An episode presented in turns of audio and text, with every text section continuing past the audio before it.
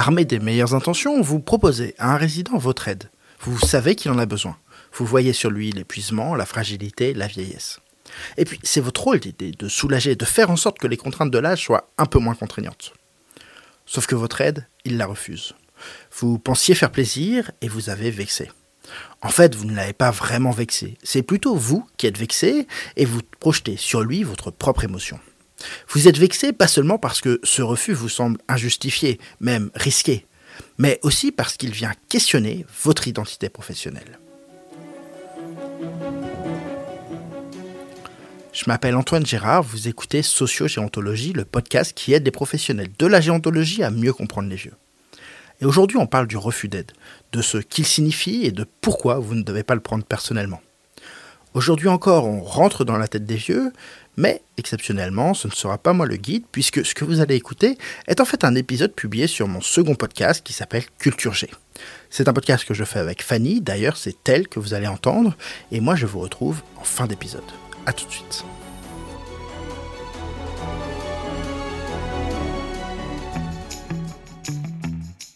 Vous avez des difficultés à faire accepter à vos parents qu'une personne vienne faire le ménage pour leur faciliter la vie?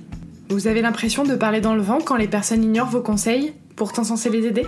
En France, ils sont 3,9 millions de proches aidants de seniors susceptibles de rencontrer cette situation. D'ailleurs, si nous nous intéressons à cette question, c'est parce que ces refus d'aide sont nombreux dans les témoignages et nous donnent cette impression que les vieux ne veulent pas de notre aide. Alors pourquoi les vieux refusent-ils de se faire aider? Et d'abord, pourquoi est-ce que tu saurais mieux que moi ce qu'il me faut? Tu n'as jamais été vieux à ce que je sache. Vous écoutez Culture G, votre dose de culture gérontologique pour comprendre les vieux. Ce podcast vous est proposé par Sociogérontologie en partenariat avec l'action sociale d'AG2R La Mondiale. Jocelyne, 88 ans, vivant seule dans sa grande maison, ne voit pas l'intérêt de faire intervenir une aide pour le ménage chaque semaine. Elle entend bien son fils lui dire que ça lui simplifiera la vie, mais elle n'a pas besoin qu'on lui simplifie la vie. Alors certes, le ménage, ça la fatigue, mais ça la fatigue de la bonne manière. Elle ne s'amuse pas à faire la poussière tous les jours, loin de là, mais elle opère pièce par pièce, jour après jour, comme une routine qui lui permet de dépenser un peu d'énergie. Parce que sinon, Jocelyne s'ennuie. Elle n'a plus à s'occuper de son mari ni de ses enfants, elle ne cuisine que pour elle, ce qui ne prend pas beaucoup de temps, le tricot c'est difficile avec l'arthrose et la lecture, ça va, ça vient, mais ça ne l'occupe pas toute la journée. Elle sait que son fils veut bien faire, et elle ne dit pas non à une aide ménagère. Mais elle dit non à quelqu'un qui la priverait d'une occupation et d'une activité qui rythme sa journée. Que ce soit un refus d'aide matérielle, d'aide sociale ou médicale, on ne refuse pas sans raison. Chaque refus a un sens. Tout le monde n'a pas envie de mettre une barre d'appui dans sa douche à l'italienne pour laquelle on a travaillé dur toute sa vie. Qu'on se le dise, vieillir apporte son lot de changements. Et souvent, on se rend compte que quand on est vieux, on ne peut plus faire certaines choses. Dire non est une façon de dire qu'on garde le contrôle. Alors que faire face au refus? Vous avez le choix entre refuser vous-même ce refus, imposer l'aide et donc nier l'autonomie de la personne. Ou l'accepter et essayer de comprendre le sens derrière le refus. Si vous choisissez la deuxième option, empathie, écoute et confiance sont bien sûr requises. Que ce soit le déni face à un diagnostic, une revendication à être autonome, un besoin de se réaffirmer ou un refus d'être comme tout le monde, il y a plusieurs raisons pour lesquelles on peut dire non. Dans tous les cas, il faut essayer de comprendre la logique qui amène le refus. Les raisons pour lesquelles la personne dit non sont rarement celles qu'on s'imagine. Le fils de Jocelyne, par exemple, pense que sa mère est trop fière pour accepter une aide, ou qu'elle s'inquiète de la dépense que cela génère. Il voit le ménage comme une corvée qui fatigue sa mère et l'expose à des risques de chute. Alors que pour Jocelyne, c'est un prétexte pour rester en mouvement et ne pas rester assise sur la chaise de sa cuisine toute la journée à regarder les mouches voler. Alors oui, Jocelyne a des besoins qui nécessiteraient une aide, mais celles proposées par son fils n'y répondent pas de la bonne façon. Alors comment trouver cette adéquation entre besoin et aide?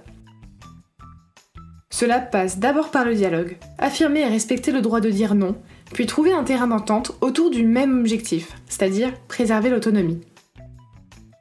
Ensuite, s'adapter aux besoins de la personne. En ce qui concerne Jocelyne, il s'agit davantage d'un besoin d'activité sociale que d'une aide ménagère. Et enfin, se coordonner entre professionnels pour croiser les regards et évaluer les besoins sous toutes ses formes. Pour les aidants, il est conseillé de dédramatiser, l'aide ménagère n'est pas une urgence vitale, de relativiser, une maison qui ne brille pas du sol au plafond ne représente pas un danger, et de s'organiser. La prochaine fois que vous faites face à un refus, essayez plutôt de demander ce qui est important pour la personne, vous interroger sur l'utilité de l'aide que vous proposez, demandez-lui comment vous pouvez lui être utile, et questionnez-vous sur la nécessité d'une aide. Que se passe-t-il si on ne fait rien? Vous savez ce qu'il vous reste à faire, et si vous voulez aller plus loin, on vous joint un document produit par le clic de la métropole Nord-Ouest. Vraiment très bien fait. Par contre, elle aimerait bien qu'on lui foute la paix. De toute façon, on ne peut plus rien dire. Merci d'avoir écouté Culture G. Pour nous aider, laissez-nous une note ou un commentaire, partagez avec vos amis et abonnez-vous pour ne pas rater le prochain épisode. Tu peux même le partager à un copain. Pour cela, tu dois te rendre sur ton application de podcast préférée et... Oh, je comprends rien à ce que je lis.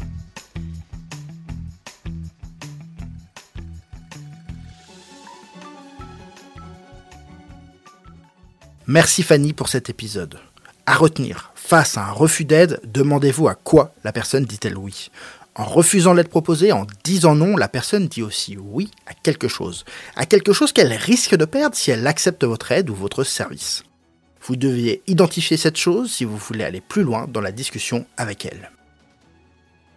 Et si vous souhaitez continuer à réfléchir à cette question du refus d'aide, j'y consacre la newsletter de cette semaine. J'y fais le point sur la différence entre non-recours et refus d'aide, je vous donne des outils pour mieux comprendre ce refus, je vous montre comment cette logique s'applique pas seulement quand vous proposez votre aide, mais aussi quand vous voulez que les personnes s'engagent dans un dispositif de prévention ou achètent votre solution.